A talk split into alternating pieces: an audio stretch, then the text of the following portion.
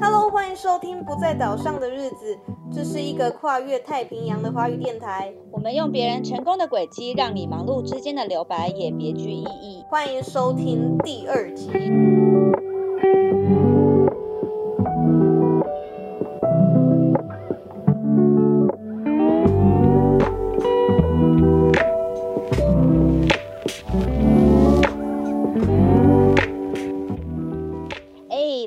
最近你还好吗？现在加拿大那边还在下雪吗？就是最近暴风雪啊，超恐怖。没有啦，没有到暴风雪了，但是就是地板会积很厚很厚的雪。然后就是我其实也刚来没多久嘛，我就是去把那个大衣还是雪靴都买好。嗯，你知道如果不穿雪靴在雪地上面走路啊，你就会跟溜冰一样，你就是直接贴在地板上。太夸张。而且这里的嗯住户就是每一家都会在家门口就是撒那种粗盐哦，因为这样增加摩擦力。而且这边的狗很有趣哦，嗯如果你要带狗狗去散步，毕竟就是就是狗狗还是得出去上厕所。他们都会帮狗狗穿鞋子，然后他们就有他们自己的雪靴。我们家旁边是一个公园，然后就是会有看到很多不同的狗在那边。然后现在不是 COVID，它就是有禁令嘛，人跟人中间不能离太太近，所以他们就用三只狗的距离来代表说，你跟一个人就是中间应该要有的社交距离，我知道两百公尺，就是大概三只狗。其实台湾前阵子就是也蛮冷的。哎，最近好像又有寒流要来了，好像明天又会降到对，七呃，就是比较十几度的低温这样。可是我觉得对你那边来讲，你们就想说十几度到底是什么小 case 这种感觉？但不一样哦。我觉得台湾是湿冷，但是加拿大是干冷，冷的感觉不一样。尤其是在骑骑车的话，哦，真的哦，超想崩溃。好啊，寒风吹进我的洞，没错，哪哪个洞？你想说什么不？是啊，那不是一首歌吗？我忘记是突然想起来。笑死！好啊，就是其实前阵子蛮冷的嘛，然后我就发现我在这段时间我会特别想要吃炸物、欸，你会想要这样吗？什么炸？就是想要吃那种高热量的食物啊，咸酥鸡吗？就是炸鸡呀、炸甜不辣啊，就是就是你遇你要是路过哦或者是什么，你就会特别想要吃，想要补充能量的感觉。就是很怀念啦。我在这边就不好买那些东西啊。你要说真的是台湾那种一一摊咸酥鸡，可能就比较少。哦，对啊，或者是你就叫 Uber Eat，只是送到你手上的时候，那个甜炸甜不辣可能就解冻了，就变甜不辣冰之类的，好难想象。那我觉得你应该在国外就变得很会煮饭，对不对？我觉得我还蛮会煮的诶，应该就是说要自己训练自己。像我昨天啊，我就做糖醋鱼，是不是听起来困难？但其实认真查一下，好像没有那么，就是就我以前在台湾，我就是不会想要做这件事情。然后我来这边就是就就想说，不然就做个三杯鸡，还是打抛猪，还是寿喜烧，因为这里又不是又不是说旁边就有餐厅可以直接买。这样听起来很厉害耶，所以你现在煮饭是从国外开始念书就学的吗？我之前在美国就是住在乡下嘛，所以其实出去可以选的餐厅就是素食店啊，就像麦当劳、肯德基，然后还是一些很 local，就是像美东才有的那种 Five Guys，、是我很喜欢的汉堡店。然后每一间几乎都有卖汉堡，主食都是汉堡，就是吃到很厌世。吃到厌世又变得超肥，这样。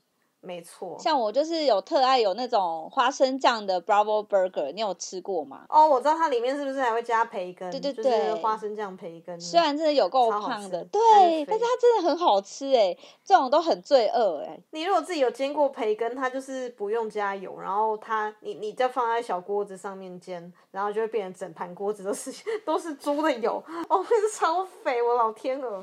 对，但是就是很好吃啊。代表美国的食物应该就是汉堡啦。你知道汉堡由来吗？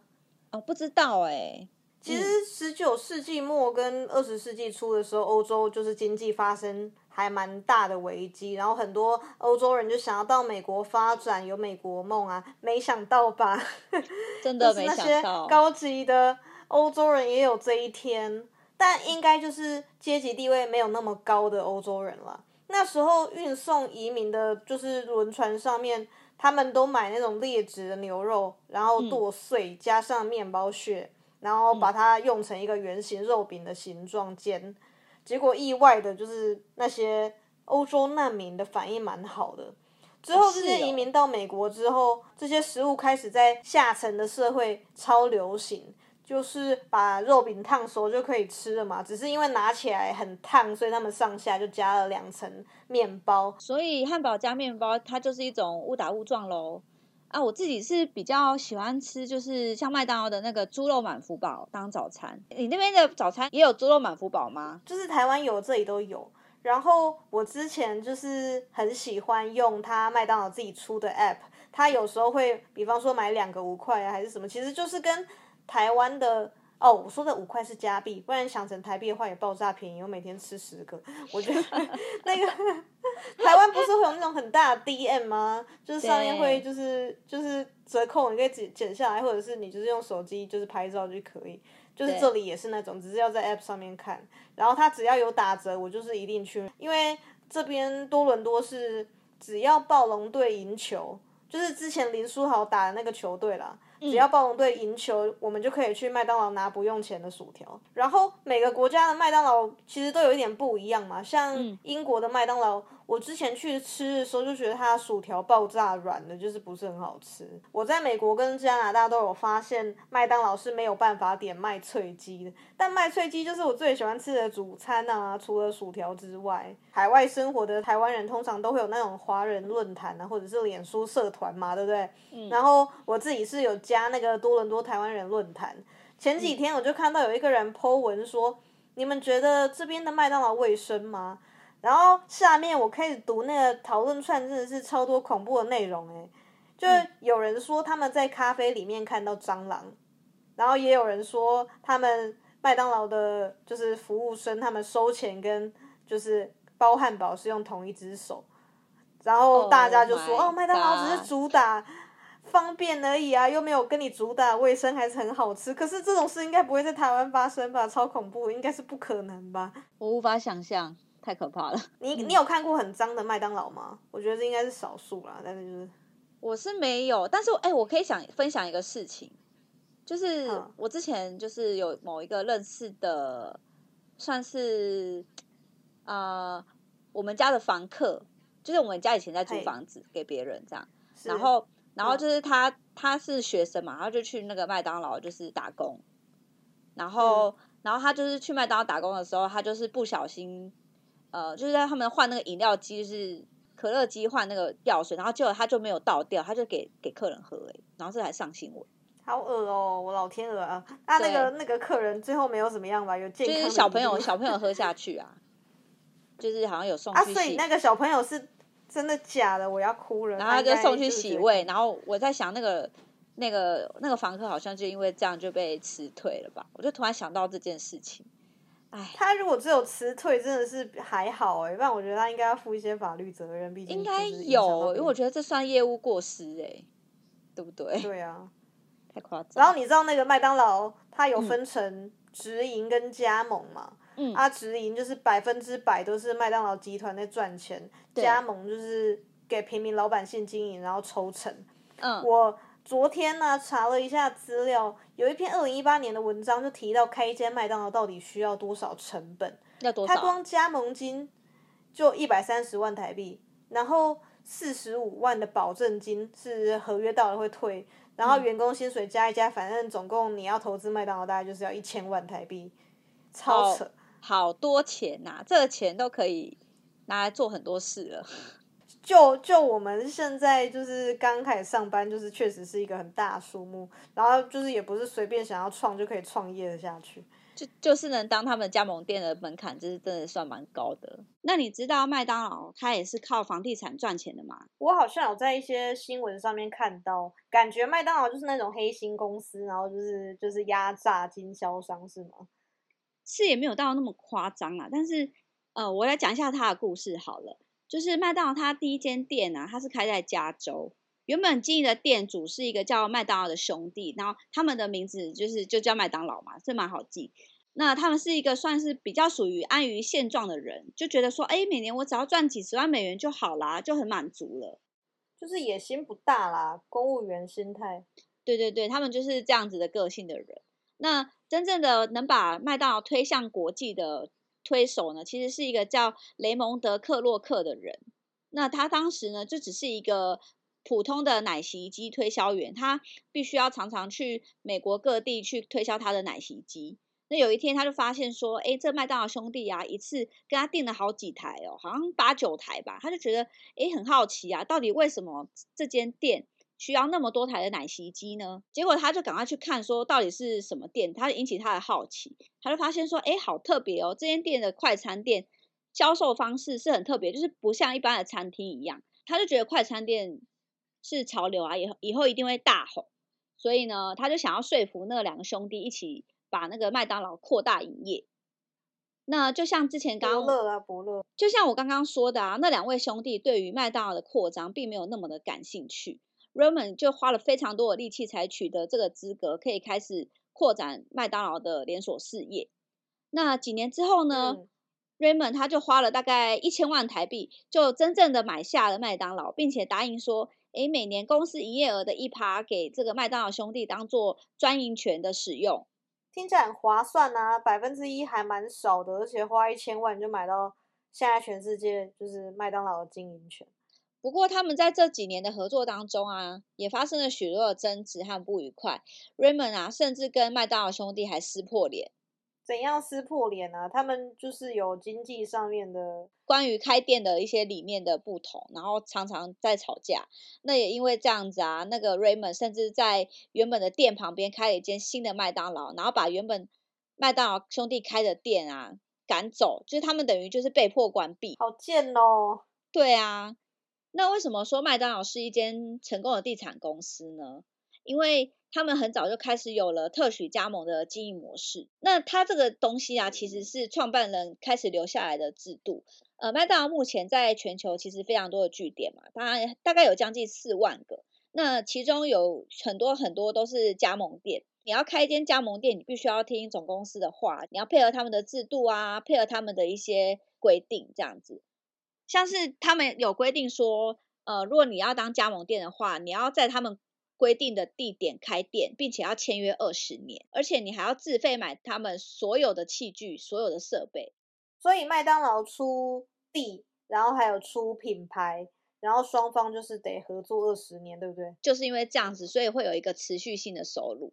那推行这个制度的好处就是说，不管加盟店的生意好或者是不好，或者是遇到说景气很大萧条的时候，他们都必须要支付总公司租金。就像是去年嘛，就是疫情影响非常非常的大，很多餐厅都倒了，甚至营收下滑之类的。麦当劳就因为说靠这些收取的租金啊，所以冲击能够比较小。听起来真的是很聪明呢。嗯，但其实总公司也不是只有就是收租金，什么事都不做，就当房东这样。他们还有很多很成功的行销方式，我觉得可以跟你讨论一下。大家印象最深的应该就是吉祥物，麦当劳就是麦当劳叔叔嘛？之前有一个评选，我觉得很有趣，全世界最知名的形象人物，第一个是圣诞老公公，第二个就是麦当劳叔叔，他是虚构的角色。他是被虚构的背景故事是在麦当劳乐园的小丑，然后是小孩最好的朋友啊，是哦，你不觉得麦当劳叔叔他其实长得很像那个电影的他那个小丑吗？你知道我在讲谁吗？我知道，其实我一直觉得麦当劳叔叔长得蛮恐怖的，而且他那个样子啊，已经被修了超多次。嗯，他嘴巴两边不是有那种红红的两块吗？很像希斯莱杰那小丑的血痕那个。他一九七二年的时候，麦当劳叔叔长得更丑。他不是像这样哦，他是整一整个鼻子下面的地方都涂成红色，整片红。我认真觉得小孩看到会哭。然后我记得以前小时候有几个角色嘛，像是汉堡神偷、奶昔大叔，还有大鸟姐姐，你记得吗？哦，我记得，我记得。就是，没错，汉堡神偷就是穿黑白条条纹嫌犯衣服嘛。然后角色设设定是麦当劳的东西太好吃，所以他就是会去偷食物。然后奶昔大叔跟大鸟姐姐，我就不记得在干嘛了。还有一只，还有一只那个紫色很像莲雾形状的东西，很像芋头的东西，忘记了。对对对，我不知道它干嘛。然后他们呃，我其实会记得他们，是因为我每次就是可能家家人会去看医生的时候，地下室不是都麦当劳嘛？嗯然后就会看到比较比较多这种东西。我我猜可能是因为那边小朋友会比较多。哎，我对你那些你刚刚讲的那些算是吉祥物吗？我的印象都是在那些玩具之类的。不过说到麦当劳叔叔，就势必必须要对比肯德基爷爷，我觉得嗯他们就是很对等。肯德基爷爷的背景故事设定是一个真实的存在，我觉得比较合理啦。他是嗯一个嗯创店的老先生，他就嗯是肯德基爷，他就真的是本人穿着白色西装，然后戴粗框眼镜哦。嗯他出生在印第安纳州，就是美国的一个乡下。然后他一辈子做过超多不同的职业，像是开渡轮啊、铁匠啊、保险员啊，还是律师，但他都没有成功。很想要斜杠，但是无法成功就对了。对，斜杠失败的范例，最后有成功啦，但就是中间一个大失败。一直嗯到他在美国肯德基州的公路上面，他决定要开一间炸鸡小摊，他才开始嗯大红特红。他嗯红到肯德基州为了想要纪念这个呃这个人对饮食文化的贡献，就颁发给他肯德基州上校官阶，就听起来很威风。所以嗯从此之后呢，大家都叫他山德士上校，就是叫肯德基爷爷山德士上校。这个故事最后有一点转折啦，就是很不幸，他全部的资金都投在他的餐厅的时候，美国决定要建一条横跨全州的公路，就是在肯德基州横跨全州，然后。就那么不巧从他的餐厅中间穿过去，所以肯德基爷爷就必须要把餐厅关起来了，变得负债累累。因为他才刚把那些钱全部放进去就，就就发生这件事情。那个时候他已经六十岁了哟，真的太衰了吧！而且他这样年纪也太大了，都应该要退休的年纪才对啊。所以我们就知道，其实老了还是可能有成功的机会嘛。他那个嗯时候就是决定，他还是用他的老本行炸鸡来行销，只是要换一个方法，因为他没有其他的钱了。他就开始挨家挨户，在每一间餐厅推销他炸鸡的秘方给其他餐厅。所以他就是穿上他招牌的白色西装、黑粗框的眼镜，还有拿拐杖，然后拜访饭店，跟他们说：“哎，我跟你们说，我炸鸡很好吃哦，然后你们要，你们你要不要吃吃看？如果你们觉得好吃，我可以在你们这边亲自炸给你们看，然后跟你们说配方是什么，然后把配方卖给你们，但我就是要收取一定的钱。这样一开始其实好像一千多间店都拒绝他，嗯，毕竟就是一个怪老头，而且穿的比较特别一点。嗯然后在第一间饭店答应他之后，就滚雪球嘛，越来越多人说嗯好，然后授权的店就一家一家的开。所以我能这么说吗？肯德基它之所以会这么成功啊，有很大一部分原因是来自于说这个肯德基爷爷他是一个超优秀的推销员。真的应该是这样子，没错。但我觉得他肯德基很好吃，应该也是一个点呐。毕竟他推销了一千多次都失败，嗯所以他后来真的打动人心的，我觉得应该是口味。在他大成功之后，他还决定要建了一间叫肯德基学校的地方，教餐厅老板怎么炸鸡。嗯在七十多岁的时候，他把这个经营权交给一个集团，然后最后才推向国际，变成大家都知道的连锁餐厅。这个故事真的是蛮传奇的啦。真的很传奇耶！没想到连素食餐厅都可以走入校园。那聊到这边呢、l e x i 我想要跟你说一件事情哦，想说你现在在加拿大应该比较不知道说在台湾发生的事。那你知道说台湾现在的麦当劳最近有推出一些很吸引人的东西吗？什么什么？我觉得麦当劳都没有出过真的吸引我的东西，但你可以说说。哎，我想这其实是会让很多女生会完全少女心喷发哎，因为麦当劳它跟 Life Friend 它有推出一个联名款的那个熊大礼盒，什么意思？你在夜配吗？不是啦，我只是真的觉得这个东西很很可爱，很很有很值得讲，所以我才特别说，因为它好像也是昨天才开卖的，就是在我们要录这个 podcast 的前几天，它这个东西啊，就是有送一个熊大帆布包跟那个手提袋，然后我真的觉得超级生活欸，我自己都很想要跟风一下。如果是你，你看它这图片，你看你看，要是你，你会想要买吗？你会想要跟风吗？你知道我毕竟之前在 Line 就嗯是工作了一下子，我觉得 这些东西就不会吸引我啊，就是看了腻。哪有？对啊这真的好可爱哦！好啦好啦，开玩笑的，就是其实我要跟你讲这个，是因为啊，我是最近在做 podcast，我才发现说，哦，原来原来那个麦当劳的儿童玩具已经不见了欸真的假的？我小时候很常吃欸诶、对，它现在真的是已经完全消失在麦当劳的儿童儿童餐里面。也许我们离那个童年已经有点遥远，所以我们其实也没有发现这件事。我大概从国中之后，我就没有再点儿童餐了，毕竟就是可能要一个正常的 meal 才会吃得饱。哎，Lexi，那你在在你印象中，你有就是有印象的经典玩具吗？我就记得好像有一阵子大家会去排队拿那个 Kitty，就是凯蒂猫，然后就是那时候变得很火爆。同时间是不是那个 Seven 还是全家也有出那个就是凯蒂猫的磁铁，所以大家就是排的超疯。因为我记得那个时候还天天上新闻吧。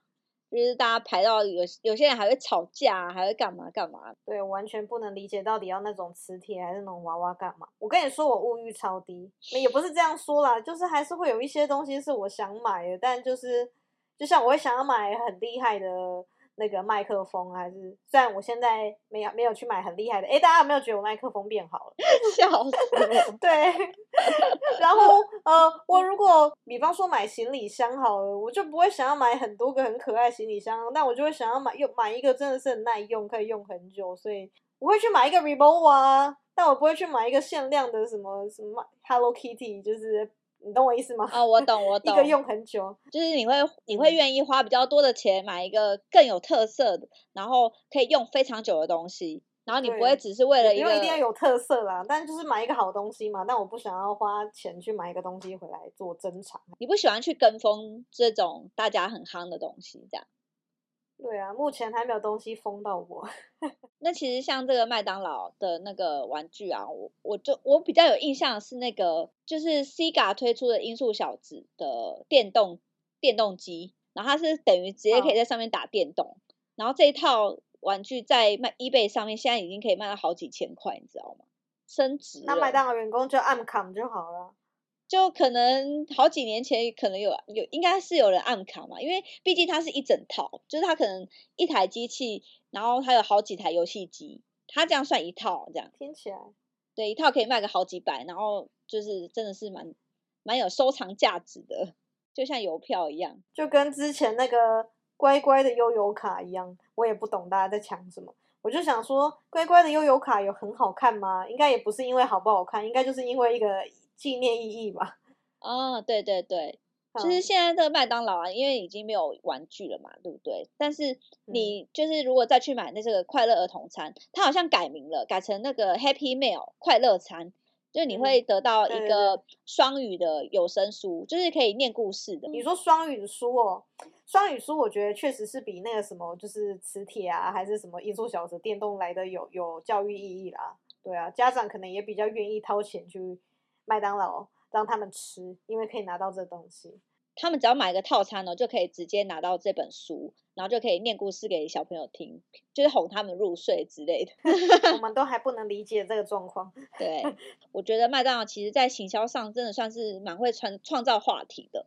那他们也就是很积极的在进行异业合作。像是五六月，他们就开始导入那个电子支付的模式，可以直接用来 Pay，就是它就可以购物了。台湾好像相对而言，电子支付的呃推行趴数比较低。不然我其实在国外，大家都是用什么 Apple Pay 还是就是信用绑定信用卡，你其实也不会特别去拿钱出来。但我觉得这是就是看呃国家的居民就是比较习惯用怎么样的方式，不是说用电子支付就特别的。特别的新潮，因为我真的觉得还好哎，就有人就是喜欢用现金啊，摸到钱就爽啊；有人就觉得我才不要摸到钱，好恶，我就是要拿信用卡，差别就是这样。我自己感觉电子支付真的是大概这两三年才特别的，就是又更普及啦，就是可能很多商店都有在，都可以用这样的方式消费，我觉得还不错。有利有弊啦，它就是有它 安全上面的疑虑啊，毕竟嗯。你要做到滴水不漏也是很困难嘛。你如果不是用钱的话，对啊，钱就是缺点就是脏跟会掉啊。啊，你如果拿信用卡就方便，但你之前有没有看过一些影片？比方说有人拿那个就是读卡机，因为现在那个信用卡不是都有晶片吗？对，他就只要拿到别人的包包旁边逼一下，你就帮他付钱，但你不知道，其实很多这种事情。然后电子支付当然就是有很多大漏洞，像是治安啊还是什么都是啊，不是逼一下哦，应该是应该是逼一下，然后把他整整张信用卡的资料全部偷走吧，然后他就可以再创造一个新的就假冒一个新的信用卡。但是我在就是国外买东西，台湾应该也是，就是你要去结账的时候，你只要拿你的信用卡一定的金额以下，B 应该就是可以直接付钱。哦，所以你有那台机器，就是可以直接弄到。了解了解，像我们刚刚讲完那个它 EA 合作的部分嘛，就是呃，他们更早之前其实就开始引进像甜心卡啊、点点卡啊，还有就是你应该都用过了吧？我觉得甜心卡真的很常用诶，以前高中的时候会拿甜心卡，就是去买一送一大杯饮料啊，然后一一杯就可以喝一天啊，大家应该都是这样吧？对，不不瞒您说，我其实我到今年还是有在买大杯饮料，很肥耶，我不是不是因为 现在就有一点步入中年了，不敢因为我因为我我我我家那边我自己的家附近真的是晚上到晚上就是真的会是荒漠一片，就什么吃的都没有，就只剩麦当劳。所以我就觉得甜心卡爱的很必备。你是你是天龙国人哎，就是那个 你们那边就是最热闹的公馆那，你竟然给我就是 什么沙漠一片？那我是来来自哪里？我是来自真的沙漠。你是来自真正的撒哈拉沙漠。对啊，我是要发大财的城市。那你有用过那个它的 A P P 吧？有，我在我在美呃美国跟加拿大用的很凶，因为它上面会推那个现在买什么东西打折，还有我刚刚不是有跟你说，如果暴龙队就是赢球的话，嗯，就是可以拿到免费的薯条，它都会推在上面跟你说，哦，现在这个现在有什么优惠，现在买两个汉堡可以怎么样，所以我看到那个就是会特别因为那样当天去买那个当晚餐。还蛮区域性的啦，我猜可能暴龙队赢只有多伦多会免费薯条，可能温哥华就没有。笑死我！好啦，也不错啦，可以让那个球迷们就是有一些福利，白吃白喝。没错，这边的 app 做的很成功诶，就是说，我不知道你有没有喝过一个一个汽水叫做 A N W。他在加拿大和在美国都会开那种自己的餐厅，就是跟麦当劳很像，它也是素食餐厅，但是它主打的是它的饮料，就像可口可乐自己开了一间素食餐厅，大概是这个概念。然后他那间餐厅，他最近要推新的咖啡出来，然后我就有下载他的 app，他每一天就是都可以让你去拿一杯不用钱的咖啡，是大杯的哦，你就你就是点咖啡啊，就可以去那边拿不用钱，拿一个月。所以 我每天都一杯咖啡，不错吧？还很好哎，什么时候来台湾开一间？它就是一杯咖啡，大概在这边加币是一块呃一两两块钱呐，五十块吧。你一天就是可以拿一杯五十块咖啡。哎，很好哎，我这边每天都要爽，我每天都要自己喝一杯的。对啦，这种好康就是必须要下载 app 啊。所以对，其实跟麦当劳我们刚刚提的也一样，就是。嗯，看有什么新的 offer，我们就过去拿这样去。而且我完全不会因为就是我去拿一杯咖啡就多点一份餐点，完全不会。我就是想说，嗯，我早上要喝咖啡，我就去拿一杯咖啡。对啊。哎，前面你有提到那个麦当劳的经营者换人嘛？其实一开始麦当劳兄弟的经营模式跟后期 Raymond 老板的行销方式是完全不一样的。嗯，在麦当劳兄弟是老板的时候，他们。是以提高翻桌率当成目标，嗯，所以他们想出来的卑鄙的方法，都是在那些冬天很冷的时候，暖气暂停供应，冷死大家，还是就把店里的椅子设计的很斜，很难坐，然后客人就是坐不住，就会赶快走。哎，我真的觉得这样有点恶质，哎，是要让人家吃完麦当劳，然后腰酸背痛，然后甚至长骨刺嘛？当然，就是有些客人因为这样子，就连来都不来啦。然后麦当劳兄弟。改变他们的方式，就是因为根本客人就是不适合用这种方式，他把座位变得更少，是他的取代方式。嗯，然后他们也鼓励外带。嗯，最后就是他们把餐点的种类减少了，就是不要让他们做太多选择。这点倒是有延续到现在。你如果去麦当劳，应该就只有大概十个选择吧？你要什么套餐这样，还是你要单点？那个奶昔业务 Raymond，他接手麦当劳之后，他主打的是消费品质的提升。所以员工训练就变成要他们随时都要带着微笑，嗯，然后客户如果等到五分钟的话，那个餐点就免费给他们拿。台湾是不是应该要跟进这种五分钟机制啊？那个披萨 hut 不是有说限时几分钟没有送到你家的话，就是那个披萨就免费。我记得好像有这个我这个机制。哎，我知道是有一间另外一间那个日本定时吧，哦，他们好像十五分钟没有出餐，就是他会算退款。哦，对啊，我觉得定十八蛮好吃的，但我不知道有这个就是这个 function。那我就我记得我每次去都等蛮久的。你可以去反映看看，我怎么好像等超过十五分钟了？这样对啊，是不是有这个，是不是有这个 policy？对，那麦当劳后期也引入非常多成功的销售模式，像是一九七五年的时候，他们开始提供得来速服务，就嗯是让开车的人可以更快拿到餐点嘛。嗯还有一九九三年的时候，他们出了那个副品牌 Big Cafe，嗯就是咖啡专有的品牌，它会有一个台子嘛，台湾到现在应该都还有嘛，就是因为他想要对付，对他为了要对付星巴克，嗯他们侵占到原本的市场嘛，因为嗯早上的时候，他们也希望呃卖早餐的同时可以卖咖啡。之前麦当劳它有出一个很有趣的广告，那嗯是一个英国的电视广告，他们讽刺一般的咖啡店。呃，你如果去的话，会遇到一堆鸟事，像是你有一大堆咖啡选择啊，看都看不懂，什么冰滴咖啡、猫屎咖啡，还有一些莫名其妙单点咖啡。我真的每一次去咖啡厅，我都会看不懂哎、就是有一些人会点那种三个杯子，很像实验室的烧杯啊。对我是念化学的，所以就是三个实验的烧杯，然后里面分别装热水、咖啡跟牛奶，是要干嘛？干脆给我一个那个酒精灯，是要让我煮滚吗？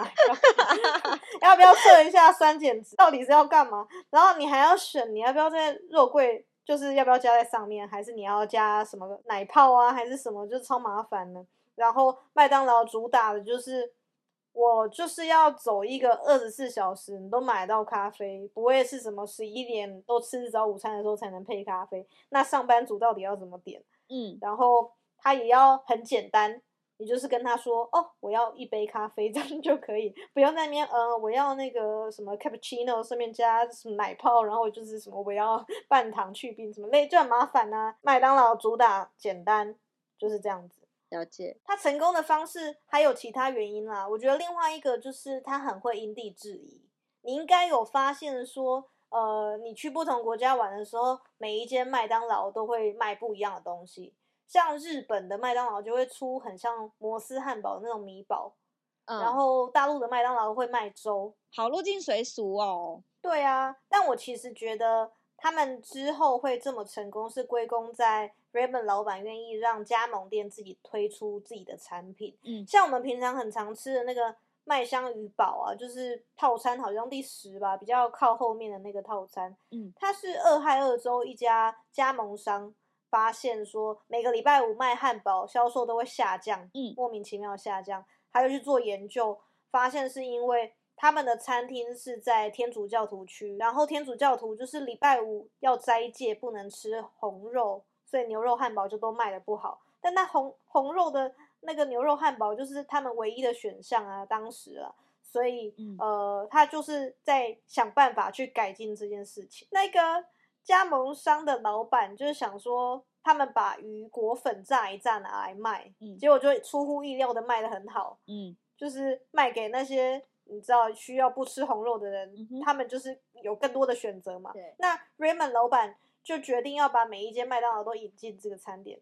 你知道，二哦零一六年的时候，麦香鱼啊，就是这个他们研发出来的汉堡，占了麦当劳营业额的四分之一哦，超强，真四分之一，也就是去买四个东西，就其中一个是麦香鱼堡，超强的。而且那个大麦克汉堡其实也是差不多一样的故事啊，它其实是就是某一间加盟商想要喂饱当地的工人，他是在那个工人区，他就嗯发明了一个想要吃粗粗饱的汉堡，就是双层大麦克，一直到现在都蛮受欢迎的。我看的文章说，每一年它就卖出了五点五亿个大麦克在全世界，你说扯不扯？真的超多，真的很扯，这应该可以盖好几座一零一的吧？说不定都可以环绕一个地球。不过，嗯，麦当劳虽然说就是很成功的行销，它还是有一些就是翻车的经验。嗯，像是健康意识的抬头啊。你有没有看过一个纪录片叫做《Super Size Me》大号的我？有我好像有看过，他就是一个导演，然后他记录自己连续三十天只能吃麦当劳身体的变化，然后最后一个月换算下来，导演总共吃了十三公斤的糖，然后体重比原本增加十一公斤。我有看到他那个纪录片，就是我也是蛮震惊的，看到他的 脂肪就是一直一直在变多，你知道吗？就像气球一样这样超膨起来。对他花他他的女朋友好像是营养师，对他做完这件事情之后，他就是花了很长很长一段时间，好像两年多吧，嗯才把他这一个月胖起来的体重瘦回来。然后这部影片它的票房有一千多万美元，就是很多啦，跟嗯可能一线的虽然可能没有办法比，但还就是以独立制作来说算不错。然后他被提名了奥斯卡最佳纪录片，因为他这部电影出来之后，麦当劳的名声就被影响啦。嗯，然后麦当劳就决定，好吧，好吧，那我餐厅里面不要卖超大份薯条，还有超大罐饮料这个选项。它其实就是有影响到麦当劳一点，嗯，就是行销。我觉得它后期不是有出一些什么沙拉跟水果。有啊，就是他连那个甜心卡里面都可以搭配，就是沙拉。我跟你说，我每次吃那个苹果派，我就会说服我自己这是一个健康的东西，但它根本就不是。但它之后就是自己出那个真正的是苹果啦，我就不理解我干嘛要去麦当劳买苹果？有人会这样子吗？就想说，嗯，不然我去麦当劳买个苹果跟香蕉好了，最好再买一罐牛奶。到底 为什么要去那些地方买这些东西？讲到苹果派，我现在突然想到，我记得麦当劳曾经出过那个很好吃的香蕉派，哦，没吃过哎、限限限量版的，限量版真的超好吃，有机会，我不知道还是哪年哪年还可以吃得到，我真的觉得好想再吃到香蕉派哦，去年万圣节的时候是有自己做南瓜派了，这两个应该不能比，哈哈，开玩笑的。哎、不是南瓜派，还是我做的是苹果派？我做的就是苹果派。我做的苹哦果派里面是那种，就是是真的咬下去有咬苹果比较清脆的感觉，但是麦当劳的苹果派好像就是嫩嫩欸就是软软的，对嫩嫩。不得不说它的比较甜还是比较好吃的，但我的比较健康。哎、我跟你说，嗯，我讲麦当劳讲到现在就是肚子一直在叫，我觉得都收音 收进去。呃，我我其实也开始饿了，所以我们今天是差不多了吗？对，我要去买麦当劳。我是认真的跟你说，我肚子在一直叫。呃，我认真跟你说，我口也蛮渴的，我等下也要去买个可 乐。我们两个就是变成猪的节奏。没有变成猪啦，变成小小小脂肪，就是可能我们也可以拍一个三十天的我之类的。变胖的节屁奏。的，最好是这样。你不是有在健身吗？啊，我就跟你说，就我就跟你说这几天天气冷，我特别想爱吃爱吃炸的嘛。好喽，那我们就是要就地跳起来喊解散，然后各自去麦当劳。拜拜拜再见。再见，下期见。